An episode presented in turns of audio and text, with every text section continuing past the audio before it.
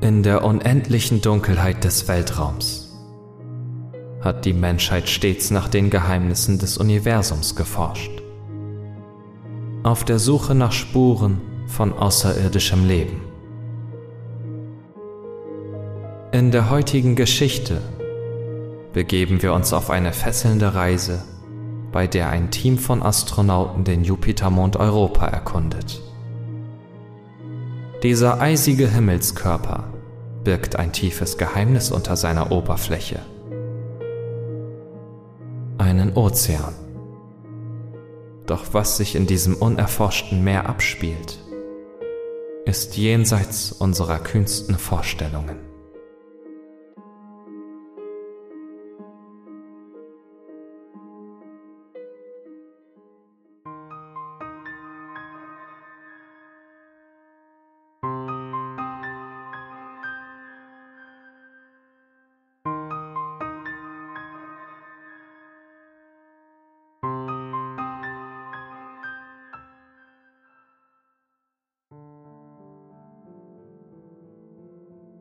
Sie suchen schon so lange nach Leben dort draußen. Planet um Planet wird gescannt und katalogisiert. Anhand von winzigsten Lichtschwankungen werden die Eigenschaften von Himmelskörpern geschätzt, die teils viele Lichtjahre entfernt sind, in der Hoffnung, etwas über ihre Lebensfreundlichkeit zu erfahren. Bis dato, wir schreiben den 8. Dezember 2052, haben wir immer noch keine endgültigen Ergebnisse für die Suche nach Leben. Dabei liegen einige der besten Kandidaten für außerirdische Lebensformen quasi in unserer direkten Nachbarschaft. Einer davon ist der Jupitermond Europa. Er ist nur 628.300.000 Kilometer von der Erde entfernt, was kosmisch gesehen ein Katzensprung ist. Europa ist ein Eismond mit einer Oberflächentemperatur von lebensfeindlichen minus 150 Grad Celsius und ist zudem der ständig vernichtenden Strahlung des Gasriesen Jupiter ausgesetzt, der an seinem Firmament thront und ihn mit seiner gewaltigen Schwerkraft knetet und verformt wie ein dunkler rachsüchtiger Gott. Und genau darin liegt der Grund dafür, warum Europa für die Suche nach Leben so interessant ist. Jupiters eiserne Gravitationsfaust erzeugt Reibungshitze, die das Eis unterhalb der Oberfläche schmelzen ließ und dadurch einen 160 Kilometer tiefen Ozean erschuf. Durch die ständige Strahlung werden unablässlich Sauerstoffmoleküle freigesetzt und durch Krater und andere Öffnungen in das gigantische Meer gespült. Unterseeische Vulkane bilden die Nahrungsgrundlage und Wärmequelle für Bakterien, die wiederum die Basis für ein ganzes Ökosystem voller Leben bilden könnte. Stellt euch das einmal vor. Ein außerirdisches unterirdisches Meer, mehr als 14 Mal so tief wie der Marianengraben.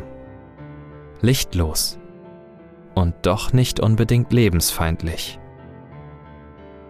Was mag dort alles existieren in der ewigen, schier endlosen, nassen Finsternis? Mikroorganismen? Wirbellose, Fische oder sogar noch viel weiterentwickelte Lebewesen. Um genau das herauszufinden, befand ich mich gerade jetzt mit meinem Team auf der eisigen Oberfläche von Europa. Über uns erstreckte sich die sterngesprenkelte eiskalte Schwärze des Alls, und am Horizont prangte der beeindruckende Gasriese Jupiter und schien argwöhnisch jeden unserer Schritte zu beobachten. Auch wenn ich als Astronaut bereits über eine gewisse Erfahrung verfügte und genau wie die anderen beiden Mitglieder meines Teams die obligatorischen Oberflächenmissionen auf dem Mond und dem Mars bereits mehrmals absolviert hatte, machte mir die Vorstellung, dass in diesem Moment starke zerstörerische Strahlung, lebensvernichtende Kälte und das allgegenwärtige Vakuum des Alls nur darauf warteten, meine zerbrechliche Lebensflamme auszulöschen und dass sie allein von meinem Raumanzug davon abgehalten wurden, noch immer Angst. Ich brauchte mich nur an einem scharfkantigen Stück Eis zu schneiden. Oder den Technikern, die den Anzug entwickelt hatten, musste nur ein winziger Fehler unterlaufen sein. Und schon wäre es vorbei. Ich würde ersticken, erfrieren, verstrahlt und auseinandergerissen werden. Innerhalb von Sekundenbruchteilen. Auch wenn wir es gerne verdrängten. Das Weltall war im Grunde kein Ort für uns Menschen. Wir waren hier nicht willkommen.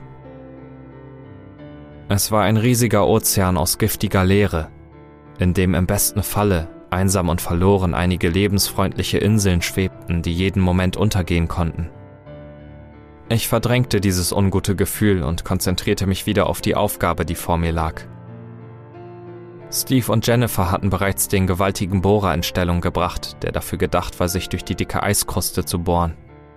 Daneben lag das kleine U-Boot, mit dem ich anschließend die Tiefen des dunklen Ozeans von Europa erkunden sollte, sobald der Bohrer das Eis erst durchbrochen haben würde. Jedenfalls einen kleinen Teil davon. Denn wenn ich nicht vom gewaltigen Druck der außerirdischen Wassermassen zerquetscht werden wollte, durfte ich nur bis zu einer bestimmten Tiefe vordringen. Auf diese Weise nach Leben zu suchen, hatte etwas davon, sich eine Handvoll Sand aus dem Meeresboden zu greifen, in der Hoffnung, dort einen Wurm zu entdecken. Es war durchaus möglich, dass wir am Ende wieder ergebnislos nach Hause reisen würden. Jahre meines Lebens wären dann verschwendet und die enorme Strahlenbelastung des Fluges, die mein Krebsrisiko massiv erhöht und meine Fruchtbarkeit extrem vermindert hatte, hätte ich umsonst in Kauf genommen. Das gleiche galt natürlich auch für meine Kollegen.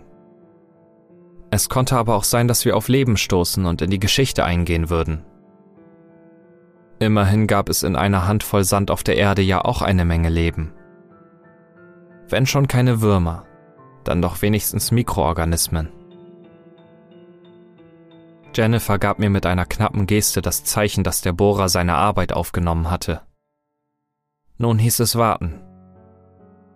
Zwar war die Eiskruste an dieser Stelle viel dünner als auf dem Rest des Mondes, aber dennoch würden viele Stunden vergehen, bis ich endlich auf Tauchstation gehen konnte. Ich vertrieb mir die Zeit damit, Jupiter zu beobachten. Ich versuchte mir vorzustellen, wie es wäre, durch diesen dichten Gasmantel zu tauchen oder vom ewigen gewaltigen Sturm umhergeschleudert zu werden, der in dem dunklen Fleck auf seiner Oberfläche tobte. Natürlich waren das alles rein hypothetische Überlegungen, da kein Mensch diesen Bedingungen trotzen konnte. Aber die Fantasie hatte das seltene Privileg, solche Reisen dennoch anzutreten. Ganz ohne teure Investitionen, jahrelange Entwicklungen oder irgendwelche Risiken. Einmal, als mein Blick von Jupiter fort und wieder auf die Oberfläche des Mondes schweifte, sah ich in der Ferne das atemberaubende Schauspiel eines ausbrechenden Kyro-Vulkans. Eine gewaltige Fontäne aus Wasser und womöglich Ammoniak, Kohlendioxid oder Methan wurde blau-weiß glitzernd an die Oberfläche geschossen, wo sie innerhalb weniger Augenblicke zu Eis erstarrte und klirrend zu Boden fiel. Es war ein Anblick bizarrer Schönheit, der mir trotzdem noch deutlicher machte, wie wenig wir Menschen eigentlich in diese fremde Welt passten. Irgendwann, ich muss kurz eingedöst sein, war es endlich soweit. Steve berührte mich an der Schulter und zeigte mir das riesige Loch, das sie in die Eiskruste gebohrt hatten. Was sich dort unten befand, versetzte mich ebenso in Aufregung wie ihn und Jennifer. Zum ersten Mal hatten wir den sichtbaren und messbaren Beweis, dass sich unter der Eiskruste von Europa wirklich ein Ozean befand. Denn die Flüssigkeit dort unten, von der der Bohrer eine kleine Probe mit nach oben geholt hatte, sah nicht nur so aus wie Wasser. Eine schnelle chemische Analyse bestätigte auch, dass es sich genau darum handelte. Nun konnte meine abenteuerliche Reise also beginnen. Das U-Boot stand schon bereit. Ich brauchte nur noch einzusteigen und mich 2,5 Kilometer in die Tiefe sinken lassen, bevor ich in die schier unermessliche Weite von Europas geheimen Meer eintauchen und meine eigentliche Suche nach Leben beginnen würde. Wir hatten nicht ewig Zeit, zumal die Gefahr bestand, dass die Eisfläche nach und nach wieder zufror. Also stieg ich ohne lange Umschweife ins U-Boot. Der Innenraum bot gerade genug Platz für eine Person. Es gab dort nur einen Sitz ein Sichtfenster aus einer superstabilen speziellen Kunststoffverbindung, die verschiedenen Bordinstrumente und natürlich ein komplettes Lebenserhaltungssystem, das unter anderem Sauerstoff für acht Stunden zur Verfügung stellte. Bis dahin musste ich wieder aufgetaucht sein. Zwar hatte ich als Reserve noch die Sauerstofftanks meines Raumanzugs, da ich während der Fahrt den Helm abnehmen konnte, aber die brauchte ich ja noch für die Oberfläche. Ohnehin wollte ich kein Risiko eingehen. Ich schnallte mich an und spürte bereits kurze Zeit später den Ruck des verstärkten Carbonseils, mit dem mich Jennifer und Steve in das frisch gebohrte Loch hieften. Als ich genau darüber schwebte, sah ich noch Jennifer, die vor dem Sichtfenster ihre Daumen nach oben reckte, und dann wurde ich langsam in die eisige Dunkelheit hinabgelassen. Draußen befand sich nichts außer vollkommener Schwärze und Stille. Ich schaltete die Bordsysteme an. Das grelle Licht der LED-Beleuchtung nahm den Platz der roten Notbeleuchtung ein. Und auch die Außenscheinwerfer schalteten sich sofort ein. Nun konnte ich die Struktur des aufgebohrten Eises an meinem Sichtfenster vorbeirasen sehen. Auch hörte ich nun einen Funkspruch. Er kam von Steve. Hey Dennis, also bis jetzt sieht alles gut aus. Die Außenhülle ist intakt. Es gab noch keine Kollision und du hast schon ganze 500 Höhenmeter hinter dir. Wenn das so weitergeht, dann bist du bei dem Alien-Aquarium angekommen. Normalerweise mochte ich Steves überdrehten Humor nicht besonders. Aber gerade war er das Beste, was es gegen diese verfluchte Anspannung gab. Hier läuft auch alles wie geschmiert. Die Systeme funktionieren, nichts rüttelt oder wackelt. Ich glaube, ich schnappe mal ein bisschen Frischluft.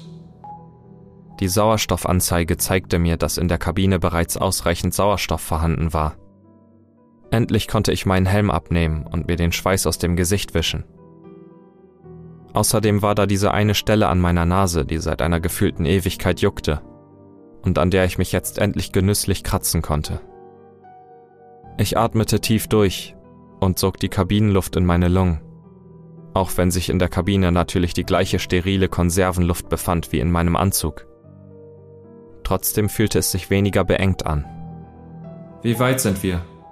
fragte ich, Diesmal nicht über mein Helmmikrofon, sondern über die Freisprechanlage des U-Boots.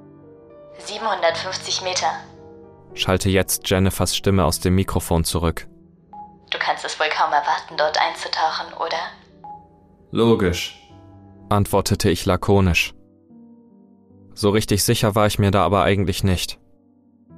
Klar, natürlich hatte ich mich seit Ewigkeiten auf diese Mission gefreut, und ich wusste, dass viele Menschen gerne mit mir tauschen und an meiner Stelle Geschichte schreiben würden. Aber nun, wo es soweit war, hatte ich dennoch ein ungutes Gefühl. Und das, obwohl wir die Mission sicher schon 50 Mal geübt hatten. Die beste Simulation konnte einen eben nicht auf die Wirklichkeit vorbereiten. Da ich sonst nicht wusste, was ich sagen sollte, blieb ich still und starrte einfach nur auf die Eiswand, an der ich herunterfuhr. Es war schon eine seltsame Vorstellung.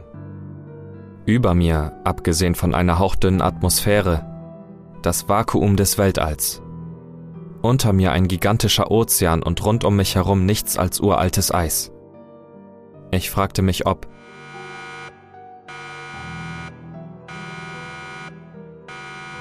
Plötzlich ging ein Ruck durch die Kabine. Die Warnlampen im U-Boot leuchteten alarmierend auf und eine nervtötende Sirene ging an. Eisige Panik packte mich. Wenn das U-Boot ein Leck hatte, war ich in ernsthaften Schwierigkeiten. Hastig setzte ich wieder meinen Helm auf. So wäre ich wenigstens nicht schutzlos, wenn Wasser eindrang oder die Lebenserhaltungssysteme versagten. Hey! Was ist da los? Was ist passiert? fragte ich, während ich einen kurzen Blick auf die Instrumente warf aber dort auf die Schnelle nichts Auffälliges entdecken konnte. Gott sei Dank, Dennis. Du lebst noch. Soeben noch. Was ist denn geschehen? Also, du bist mit dem Eis kollidiert. Die Außenhülle hat ein paar ordentliche Kratzer abbekommen. Die Struktur ist aber noch intakt. Auch sonst scheinen die Systeme alle noch funktionsfähig zu sein. Ich kann aber für nichts garantieren. Jedenfalls hätte das nicht passieren dürfen. Es tut uns so leid. Sollen wir die Mission abbrechen und dich wieder hochziehen? Niemand würde dir einen Vorwurf machen. Es war ja unser beschissener Fehler. Ich überlegte einen Moment lang ernsthaft ihr Angebot anzunehmen. Es war ja tatsächlich unklar, ob irgendwelche schlimmeren Schäden am U-Boot entstanden waren. Trotzdem wollte ich so kurz vor meinem großen Augenblick nicht aufgeben. Ich mache weiter. Wie du willst. Dann machen wir weiter. Die Hälfte hast du ja sowieso schon hinter dir, antwortete Jennifer. Ihre Stimme drückte Anerkennung aus, die mir durchaus schmeichelte, aber auch Sorge. Der Rest der Operation verlief glücklicherweise still und ohne größere Zwischenfälle. Erst kurz bevor ich an der Wasseroberfläche ankam, meldete sich wieder jemand aus den Lautsprechern. Diesmal sprach dort Steves kratzige Stimme. Gleich ist es soweit, Kumpel. Hast du noch irgendwelche bedeutenden historischen Worte parat? Ein großes Platsch für die Menschheit, schlug ich vor und erntete laute Lacher meiner Kollegen. Dann hoffen wir mal, dass deine Suche nach Außerirdischen erfolgreicher verläuft als die nach Worten. Bemerkte Steve noch spitz, bevor sie mich endgültig ins Wasser hinabließen und die Kette von meiner Kapsel lösten. Es war ein wirklich erhebendes Gefühl, zum ersten Mal in die völlig unbekannten Tiefen von Europas Ozean einzutauchen. Es war immerhin der erste äußere Eingriff in ein Ökosystem, das dort womöglich seit Millionen von Jahren existierte. In den ersten paar Sekunden nach dem Eintauchen hielt ich ganz bewusst den Atem an und presste mein Gesicht förmlich an das kleine Sichtfenster. Mir war durchaus bewusst, dass die Bordinstrumente jede noch so kleine Bewegung melden würden. Aber trotzdem wollte ich das erste außerirdische Leben unbedingt mit den eigenen Augen entdecken. Zunächst geschah überhaupt nichts. Ich sah nichts als endlose Massen von leerem dunklen Wasser, was mich auch nicht weiter verwundern oder enttäuschen sollte. Denn hier oben war die Wassertemperatur für Leben noch viel zu niedrig, ich würde in größere Tiefen tauchen müssen, wo Reibungshitze und vulkanische Aktivität das Wasser erwärmten. Dennoch konnte ich meinen Blick nicht vom Sichtfenster des U-Boots nehmen, als ich tiefer und tiefer in Richtung Boden sank. Inzwischen war die Wassertemperatur bereits auf 11 Grad angestiegen. Aber auch der Außendruck war inzwischen gewaltig die entsprechende Anzeige wies darauf hin, dass er bereits fast die Hälfte der maximalen Belastbarkeitsgrenze meines Gefährts erreicht hatte. Die Schäden an der Außenhülle waren dabei noch nicht mitgerechnet. Hey Kollege, hast du schon was gefunden? kam knisternd und von Störgeräuschen begleitet eine Stimme aus dem Lautsprecher. Wahrscheinlich die von Jennifer. Aber so genau konnte ich das nicht sagen. Der Empfang hier unten war wirklich miserabel noch nicht, aber ich bleibe dran. Ist da oben alles in Ordnung? Erneut hörte ich ein Knistern, dann einige Wortfetzen. Schon. Aber Steve ist leider merkwürdig. Melden uns. Was ist mit Steve? fragte ich verunsichert. Aber niemand antwortete mir. Alles, was ich als Antwort erhielt, war ein weiteres Knistern und Knacken. Das beunruhigte mich ziemlich, aber ich hoffte einfach darauf, dass es allein an den Wassermassen über mir lag und dass Steve Jennifer einfach nur wieder, wie so oft, auf die Nerven ging.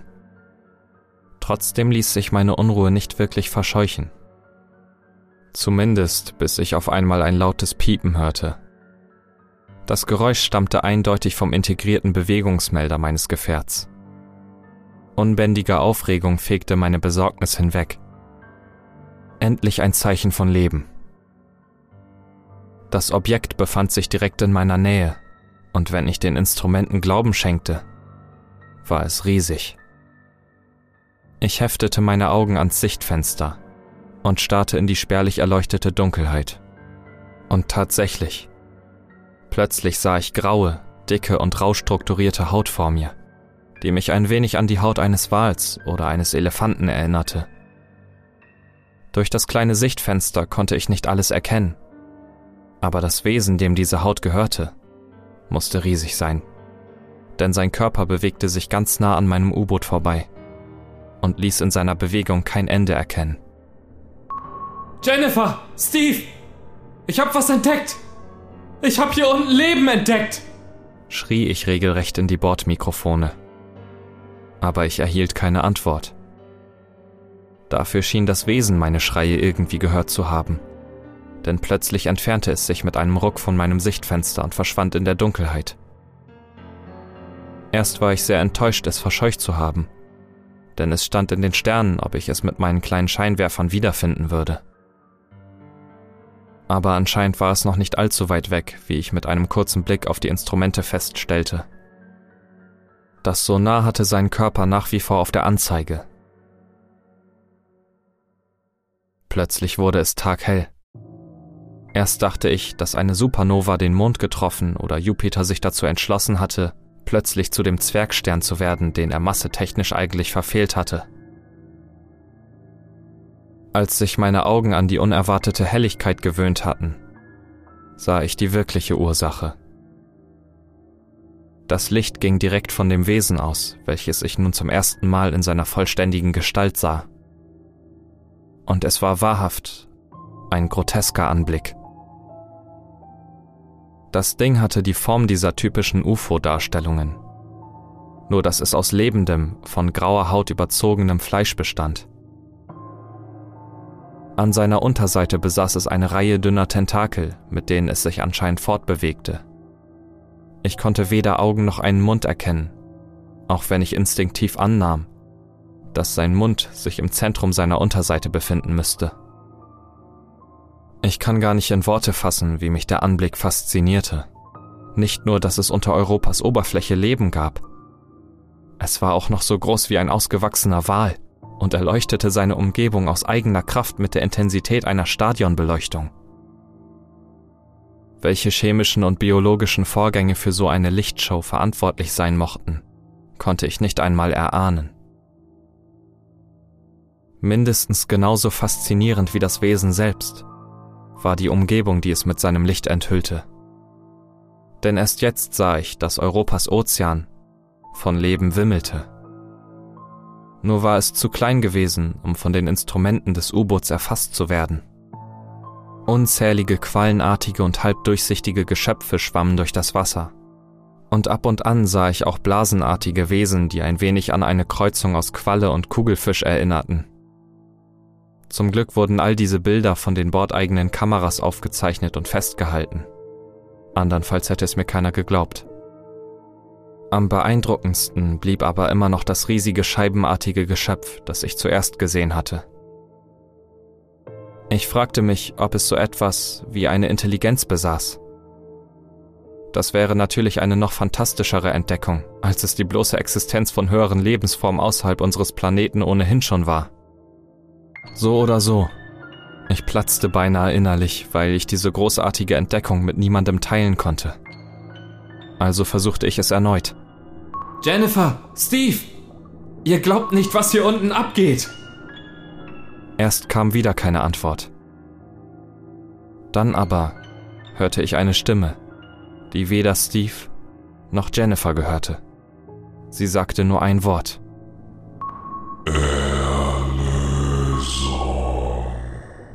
Sie klang extrem eigenartig, hohl und metallisch und ein wenig gedämpft, als käme sie direkt aus dem Wasser. Erlösung? Was für eine Erlösung? fragte ich verblüfft. Wo kam nur diese andere Stimme her? Außer Steve, Jennifer und mir gab es keine Menschenseele auf dieser hartgefrorenen Eiskugel von einem Mond.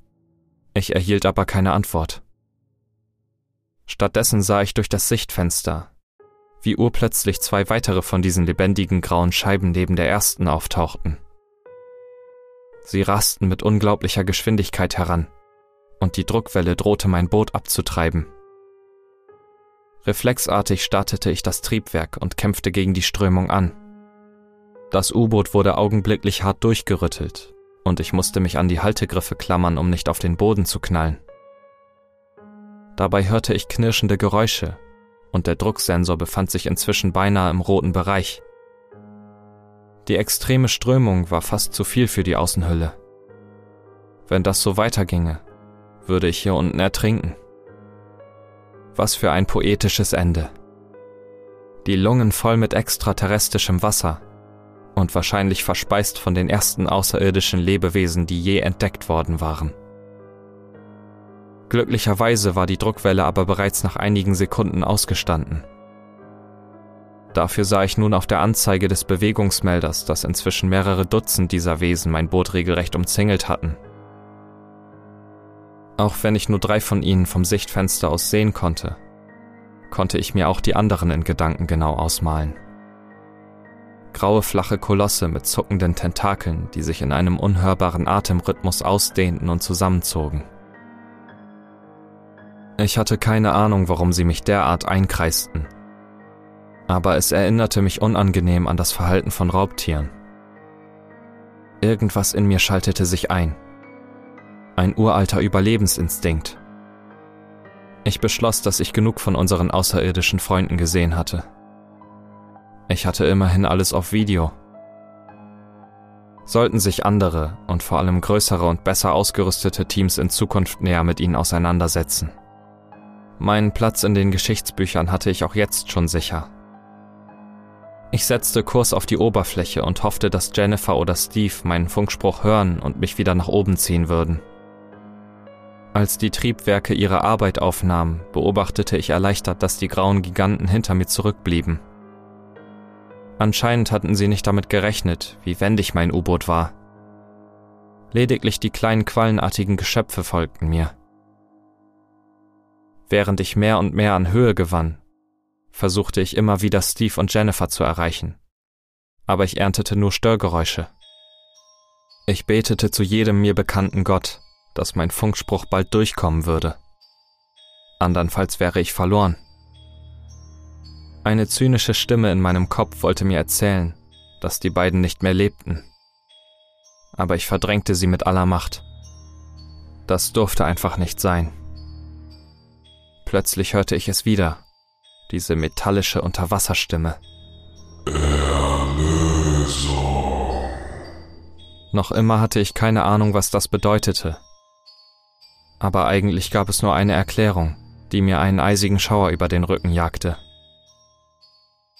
Die Stimme musste zu einem der Wesen dort unten gehören. Anscheinend waren sie intelligent. Und sie hatten mich doch nicht vergessen. Aber wenn das so war, warum folgten sie mir dann nicht? Warum riefen sie dauernd Erlösung? Wollten sie, dass ich sie umbrachte? Waren sie vielleicht gar nicht unsterblich und ihrer Existenz müde? Ich konnte mir einfach keinen Reim darauf machen. Ein lautes Signal machte mich auf die Anzeige des Bewegungsmelders aufmerksam. Dort zeigte sich nun wieder ein großer roter Punkt. War eines der Wesen mir also doch gefolgt? Ich ging erneut zum Fenster und sah in die dunklen Tiefen des Wassers. Statt den lebendigen UFOs erblickte ich dort eine riesige Ansammlung von quallenartigen Geschöpfen. Es waren sicher Millionen und sie bildeten einen dichten Schwarm, der urplötzlich mit brutaler Gewalt wie eine riesige Faust gegen mein U-Boot schlug. Sofort verlor ich den Halt und wurde zu Boden geschleudert, während in der Außenhülle augenblicklich eine tiefe Delle erschien. Sämtliche Warnlampen an den Instrumenten flackerten auf. Ich wusste nicht, ob ich eine weitere Kollision mit diesen eigenartigen Schwammgeschöpfen überstehen würde.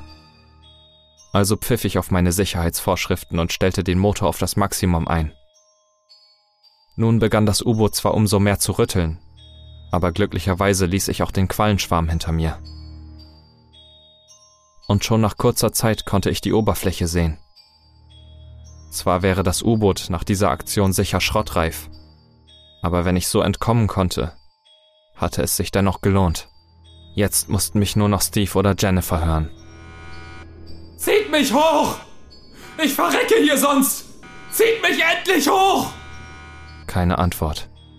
Lediglich ein eisiges Schweigen schlug mir entgegen. Ich hörte, wie mein Gefährt durch die dünne Eisdecke brach, die sich in der Zwischenzeit erneut gebildet hatte, und sah, wie ich auftauchte und wieder auf der eisigen Oberfläche des Mondes trieb. Steve! Jennifer! Um Gottes Willen, zieht mich hoch! Ich werde verfolgt und angegriffen, bitte! Zieht mich verdammt nochmal hoch! Diesmal kam eine Antwort. Aber es war nicht die, die ich erwartet hatte. Erlösung. dröhnte es erneut und diesmal ohrenbetäubend laut aus dem Lautsprecher. Und beinahe im gleichen Moment traf ein weiteres Mal die eiserne Faust des Quallenkollektivs mein U-Boot. Irgendwie schaffte ich es noch, meinen Helm aufzusetzen. Da wurde mein Gefährt schon von den Quallen und den einströmenden Wassermassen auseinandergerissen. Wrackteile explodierten in alle Richtungen und wurden davongetrieben Elektrische Funken schossen blitzend durch das Wasser und ich schwebte hilflos umher und wurde regelrecht umzingelt von Millionen von Quallengeschöpfen. Nur ganz unten gab es noch eine Lücke. Durch diese Öffnung sah ich sicher hunderte von den gigantischen grauen Scheibenwesen auf mich zuschweben, die das Wasser in ein gespenstisches Licht tauchten. Sie kamen immer näher. Langsam, aber mit tödlicher Sicherheit. Mehr Sorgen bereiteten mir aber die kleinen Quallenwesen. Ich hatte gesehen, zu was sie in der Lage waren. Eines von ihnen schwebte direkt vor meinen Helm. Ich konnte jede Einzelheit des zerbrechlich wirkenden, halbdurchsichtigen Körpers erkennen. Die kleine Qualle leuchtete aus sich selbst heraus und sah mit ihrem feinen, filigranen Leib durchaus hübsch aus. Ein wenig wie eine Fee aus einem Märchen, dachte ich so absurd der Gedanke auch war. Dann machte das Wesen eine eigentlich harmlos aussehende Ausholbewegung mit einem seiner dünnen Tentakel und zerstörte augenblicklich meinen Helm mit einer Wucht, die jeden Fangschreckenkrebs auf der Erde neidisch gemacht hätte. Wasser strömte in meinen Hals, und mit ihm flossen hunderte von kleinen zuckenden Quallengeschöpfen in mich hinein. Frieden breitete sich in mir aus. Ich war nun Teil von etwas Größerem. Etwas viel Größerem. Mein Körper umfasste jetzt Milliarden kleine und tausende große Körperteile, die sich nun langsam aus der Öffnung im ewigen Eis erhoben und ungerührt durch die dünne Sauerstoffatmosphäre von Europa in die Leere des Alls schwebten. Völlig unbeeindruckt von Kälte, Strahlung und Vakuum. Die riesigen grauen Scheibenwesen verdeckten die Sonne und ließen ihre Tentakel entspannt herunterhängen. Sie hatten nichts zu befürchten. Sie waren so gut wie unverwundbar, und ihre unzähligen kleinen Kinder gaben ihnen Schutz. Sie gehörten alle zu mir und ich zu ihnen. Und auch die Menschen, die ich einst als Jennifer und Steve erkannte, hatten sich bereits vor mir zu ihnen gesellt, während ihre Körper, wie auch meiner, den scheibenförmigen Leviathanen als Nahrung dienten. Deswegen hatten sie auch nicht mehr auf meine Funksprüche reagiert. Aber nun war das wirklich nicht mehr von Bedeutung. Die Erinnerung an sie begann ohnehin bereits zu verblassen, genau wie die an mein eigenes Leben. Zu unbedeutend waren diese lächerlichen Ereignisse und Bilder im Vergleich zu so viel Äonen alter Weisheit. Ja, ich war nun ein Teil dieser Weisheit. Und deshalb wusste ich nun auch, was Erlösung bedeutete. Zum einen, dass wir nun endlich von der dicken Barriere aus Eis befreit worden waren, die uns seit Jahrmillionen gefangen hielt und die wir aus irgendeinem Grund nie durchbrechen konnten zum anderen, dass wir bald auch der Erde und ihren Bewohnern die Erlösung von der Einsamkeit ihrer Individualität bringen würden. Bald schon, wenn unsere kleinen und großen Körper den Himmel über der Erde verdunkeln und unzählige winzige, aber unnachgiebige Befreier sich auf den Weg in warme, feuchte Menschenkehlen machen würden, würde sich eine alte terranische Weisheit einmal aufs neue bewahrheiten. Alles Gute kommt von oben.